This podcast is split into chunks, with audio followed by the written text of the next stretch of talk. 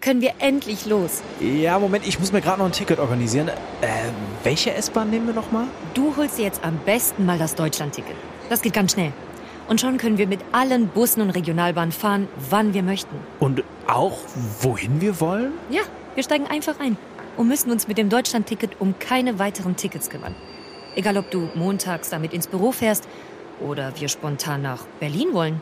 Oder am Wochenende ins Grüne. Okay, das heißt, wenn ich mit den Jungs zum Auswärtsspiel will, steige ich einfach mit meinem Ticket in die Regionalbahn und den Bus und fahre zum Stadion. ja, ganz genau. Aber jetzt geht's erstmal zum Shoppen in die Stadt. Und? Wann möchtest du losfahren? Jetzt informieren unter bahn.de slash Deutschlandticket.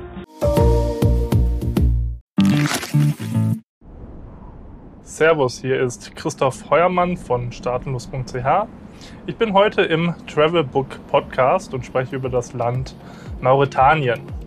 Auf meinem Ziel, alle Länder der Welt zu bereisen, war Mauretanien mein 173. Land.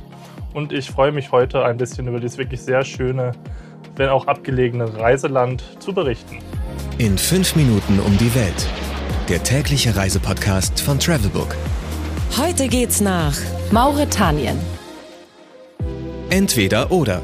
Schnelle Fragen in 30 Sekunden. Auto oder öffentliche Verkehrsmittel? In Mauretanien sollte man auf jeden Fall auf das Auto zurückgreifen. Ein öffentlicher Nahverkehr ist praktisch nicht vorhanden. Weite Teile des Landes sind Wüste. Hier braucht man einen guten Landcruiser, um diese wirklich abgelegenen Regionen zu erkunden. Das ist wirklich grandios, äh, zum Beispiel zum Auge der Sahara zu fahren. Das ist eine äh, ja, Felsstruktur, die man sogar aus dem All sieht. Pärchen- oder Familienurlaub? Definitiv ein Pärchenurlaub auch wenn Kinder in der Wüste durchaus Spaß haben können. Entspannung oder Abenteuer? Hier handelt es sich definitiv um einen Abenteuertrip, bei dem man aber auch äh, nachts sehr gut entspannen kann. Äh, wirklich ein super Sternenhimmel. Kultur oder Party? Definitiv ein Kultururlaub. Die alte Kultur der Mauretanier in der Wüste, an Städten wie Cinquetti, ist schon wirklich toll. Teuer oder günstig? Man kann sehr günstig in Mauretanien leben, musste ich aber natürlich vorsehen, dass eine Expedition in die Wüste mit entsprechenden äh, Redundanzen, also mehrere Autos, äh, genug Wasser und so weiter, gute Führer, auch einiges an Geld kosten kann.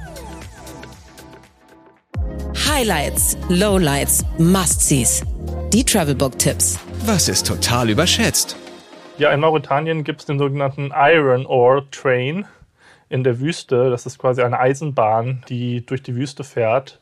Und dort verkehrt der längste Zug der Welt. Äh, der transportiert Eisenerz zur Küste. Und äh, dieser Train ist äh, relativ gehypt.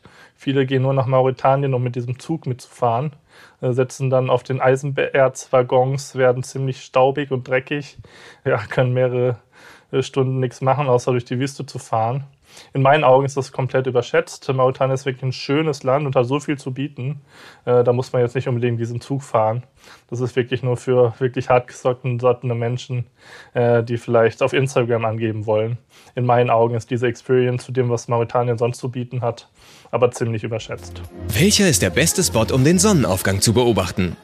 Ja, es gibt wirklich viele Dünen in Mauretanien. Äh, mehrere Städte in der Wüste haben in unmittelbarer Nähe Dünen. Und das macht, macht wirklich viel Sinn, früh aufzustehen oder auch etwas später den Tag zu beenden, um an diesen Dünen den Sonnenuntergang zu bewundern. Also besonders in Cinquetti, äh, wo wirklich dann auch die weite Sahara anfängt, mit Hunderten von Kilometern ohne äh, Stadt, ähm, ist es wirklich sehr nett, auf der Düne zu stehen und äh, Sonnenaufgang oder Untergang zu bewundern. Geld, Sicherheit, Anreise. Die wichtigsten Service-Tipps für euch. Was macht man am besten, wenn es regnet? Regnet es überhaupt in der Sahara? Ja, als ich dort war, hat es zwei Nächte lang, zwei Tage lang in der Sahara tatsächlich geregnet. Das Ganze ist jetzt kein schwerer Regen. Das ist eigentlich sehr angenehm, wenn man dort mal Regen erlebt. Äh, das sollte einem nicht abhalten, die Wüste zu erkunden. In der Regel passiert das ja eh mit dem Auto. Mutigere können natürlich auch ein Kamel nehmen und die Wüste äh, etwas naturnäher erkunden. Wie kommt man am besten hin? Mauretanien ist relativ gut mit dem Flugzeug zu erreichen. Wir sind damals über Istanbul mit Türkisch geflogen.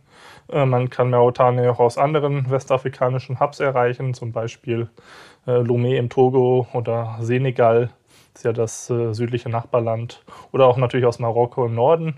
Viele durchqueren auch äh, die Westsahara, Südmarokko, um dann über die Landgrenze nach Mauretanien zu fahren. Da ist der nächste Flughafen Dakla und auch äh, die Kanaren, also Spanien, Gran Canaria, Teneriffa sind nicht allzu weit entfernt. Mmh, Weltspeisen. Ja, Mauretanien hat jetzt nicht unbedingt eine riesentolle kulinarische Tradition, aber was sie wirklich gut können, ist der Tee. Ja, also es gibt in jedem Zelt, bei jedem Gast wird erstmal ordentlich Tee gemacht und wirklich zeremoniell zubereitet. Sie können eigentlich wirklich sehr schön süßen Minztee, der wirklich grandios schmeckt und oft muss man mehrere Kannen Tee trinken, äh, bevor man überhaupt sprechen oder essen darf. Das ist eine wirklich schöne Tradition. Ich hoffe, das hat euch einen guten Überblick gegeben über Mauretanien. Es ist ein wirklich sehr empfehlenswertes Reiseland und man sollte sich nicht allzu sehr vor Gefahren fürchten. Es ist auch ein sehr sicheres Reiseland, wo eigentlich nichts passieren kann, außer dass man in der Wüste sich verläuft oder dann entsprechend verdurstet. Also immer genug Wasser mitbringen. Bis bald, euer Christoph. 15 Sekunden Auszeit.